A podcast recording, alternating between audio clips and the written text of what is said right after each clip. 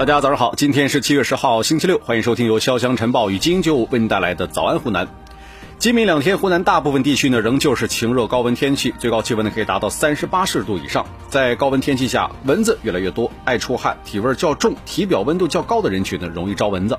去户外穿浅色衣服能够有效的避蚊。此外呢，还可以多吃含胡萝卜素的蔬菜或者是大蒜，蚊子闻到也会退避三舍了。以下内容可能和你有关。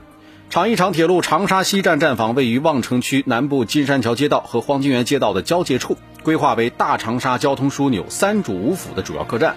该工程呢将于近期开工建设，工期为三年，预计二零二四年竣工。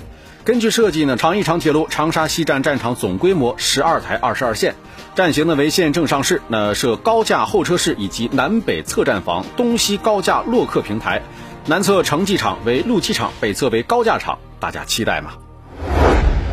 以下内容点个赞。四川遂宁一百零一岁的杨奶奶患有阿尔茨海默症，那记忆呢被困在了三岁，会对着女儿喊妈妈。女儿李三姐和丈夫王国平一起将她接到身边，细心照顾。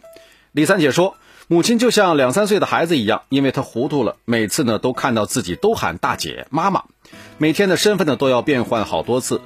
日常生活当中呢，因为她离不开人，基本上都是二十四小时跟着的。那李三姐的丈夫王国平呢，将家中日常互动呢拍成视频传到网上，获得了千万网友的点赞。视频当中，老人身体硬朗，说话可爱，被称为是全网最幸福的奶奶。李三姐说：“孝敬老人是妈妈言传身教下来的，他们有责任给她一个体面的晚年。”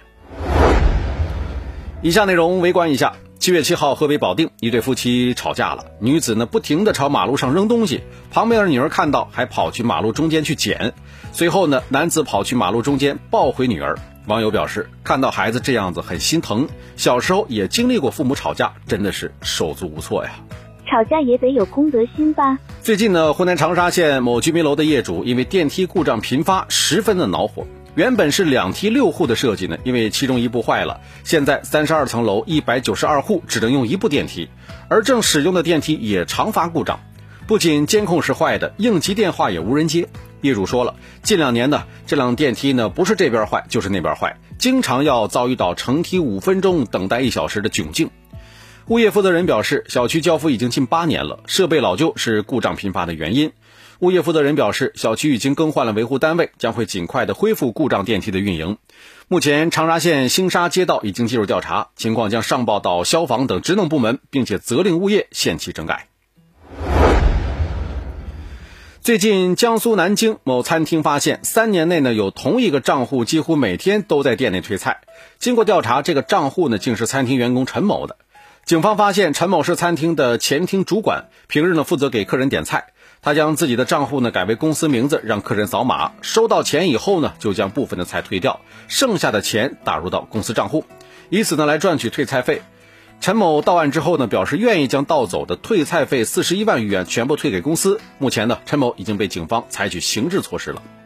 这就是传说中的偷菜吧？夫妻之间的忠诚协议真的能够约束或者是惩治不忠吗？郴州男子小罗与小美呢是夫妻，双方育有三个子女。二零零八年，小罗对小美的闺蜜动手动脚，被小美知道了。那小罗呢，为了求原谅，写下了第一份保证书。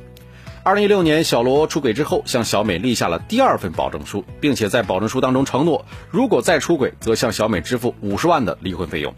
二零一九年，小美再次发现小罗出轨了，小罗因此呢，又出具了第三、第四份保证书。插足婚姻的第三者小李也向小美立下了保证书。然而呢，五份保证书呢，还是没能挽回已经破裂的婚姻。最后，小罗和小美还是离婚了。小美要求小罗支付保证书提及的五十万元的离婚费用，但是被小罗拒绝了。小美呢，将五份保证书作为证据提交给了法院。那经过法院的判定，丈夫需要支付妻子损害赔偿金二十万元。好了，今天的节目就到这儿了，祝您度过愉快的一天，我们明天再见。